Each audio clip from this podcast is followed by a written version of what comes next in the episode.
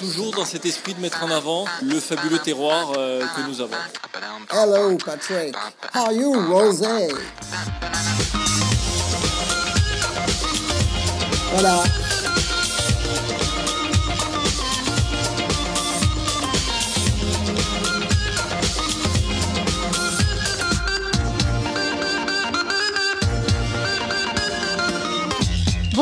Vous écoutez les Pressés de l'expression, je suis Perrine Andrieux et je reviens de vacances.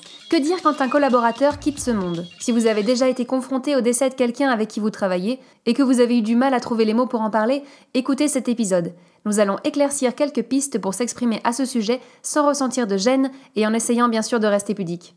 Mais d'abord, faut-il mettre un S à vacances quand on est en vacances? Oui, il en faut un. Au départ, la vacance est un temps pendant lequel une fonction n'est pas remplie, le poste est alors vacant. Il y a une notion de manque, de vide au singulier.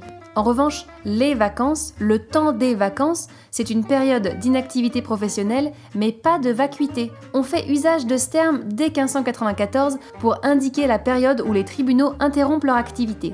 Il s'agit d'une absence temporaire, admise et positive. En rien ça ne désigne un manque. Essayez de vous en souvenir. Mettez un S quand vous partez en vacances. Vous pouvez aussi utiliser le mot congé, et là ben, on peut dire un congé.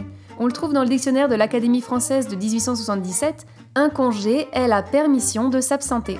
Et le Larousse indique qu'il s'agit d'une période pendant laquelle il y a interruption de travail à l'occasion d'une fête, de vacances, d'une maladie, etc. Ainsi, vous pouvez demander un congé à votre employeur afin de pleurer le décès du collègue dont le poste est resté vacant.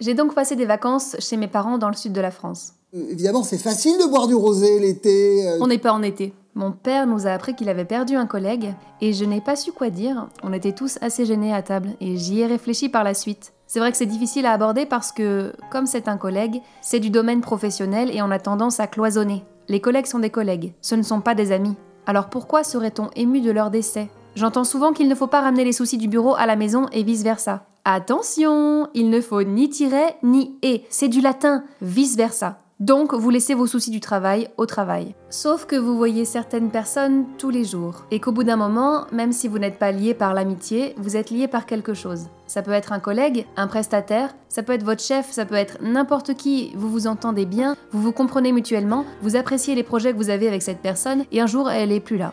Papa, j'aurais aimé dire quelque chose de réconfortant. Je suis désolée. J'ai vu que t'avais de la peine, et j'ai été triste pour toi. C'est un peu tard euh, maintenant, alors je vais faire ce qu'on fait en général quand on est gêné. De toute façon, tu n'écoutes jamais mon podcast. Mise en situation. Vous êtes fabricant de pâtes sur la côte d'Azur. Le produit phare, bien évidemment, c'est le ravioli, décliné de multiples façons. Je crois que dans la recette, il y a des œufs. Vous dirigez un petit atelier qui fournit plusieurs restaurants niçois et vous gérez une équipe d'une dizaine de personnes. Non, non, 12. Dans les raviolis, c'est tout par 12. Il y a six mois, le chef d'atelier vous a annoncé qu'il avait un cancer. Il a travaillé jusqu'au bout, mais depuis deux semaines, il s'est retiré chez lui, dans l'arrière-pays, et vous venez d'apprendre son décès. Vous avez perdu votre maître ravioli. Premièrement, vous avez le droit de ressentir de la peine. Vous en avez le droit et vous pouvez écrire une carte aux proches, à l'épouse, aux enfants, pour partager leur deuil. Cette carte, vous pouvez l'écrire ensemble avec les membres de l'équipe ou même seul. Ne craignez pas le ridicule, franchement, il n'y en a pas dans cette situation. La plupart du temps aussi, on envoie des fleurs. Si vous faites passer une enveloppe, je vous conseille de souligner poliment et simplement que c'est pour participer aux funérailles. Sinon, qu'écrire sur la carte? Eh bien, évitez les généralités. Les personnes qui vont vous lire, c'est probable, ne vous connaissent pas. Alors, euh, il avait la joie de vivre et blablabla. Bla bla. Honnêtement, euh, non, non, non. D'autre part, ne proposez pas votre aide si ce n'est pas sincère. Si je peux faire quoi que ce soit, etc., etc., abandonnez ça. N'hésitez pas à venir nous rencontrer. Nous serons ravis de vous accueillir et vous faire partager également notre sélection de fromages. Non, non, non, C'est un peu comme les considérations religieuses. D'accord? On ignore si le défunt est au paradis. Et on ignore si les proches à qui vous écrivez, ou peut-être même à qui vous parlez au téléphone, on ignore s'ils y croient. Contentez-vous de parler de la personne et soyez spécifique. Sous ses paumes naissaient les meilleurs raviolis de la région. Entre tradition et modernité. Il me semble que les proches seront plus touchés si vous abordez réellement la personne que vous avez connue. Sans aller dans l'anecdote, vous pouvez raconter comment cette personne était au travail, comment elle contribuait à l'humeur du groupe, aux résultats. Peut-être euh, elle était un atout, un allié ou une personne qui a ouvert des perspectives, une personne qui a apporté une vision neuve à votre métier. N'en faites pas des pages et des pages, hein, mais si vous avez peut-être un exemple, vous pouvez le mettre.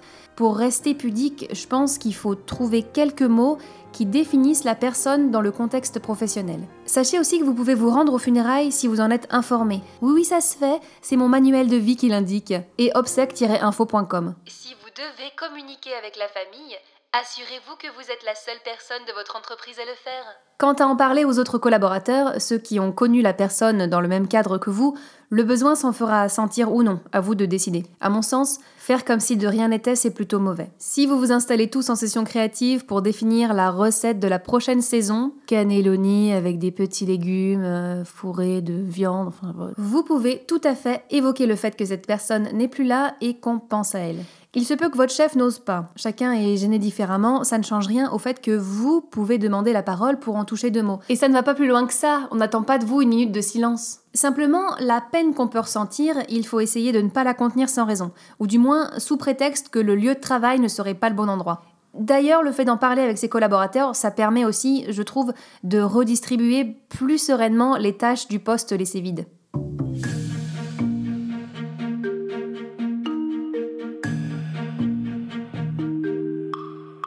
L'instant conseil, c'est le podcast Avis de décès. Chaque jour, quelqu'un vous informe à propos de ceux qui ont quitté ce monde, et même qu'on peut s'abonner. Merci d'avoir écouté. Le podcast est en train de grimper dans la catégorie culture et société, et ce sont vos commentaires à chacun qui font la différence. Alors, à vos étoiles sur iTunes, continuez à donner vos avis, et je vous retrouve la semaine prochaine.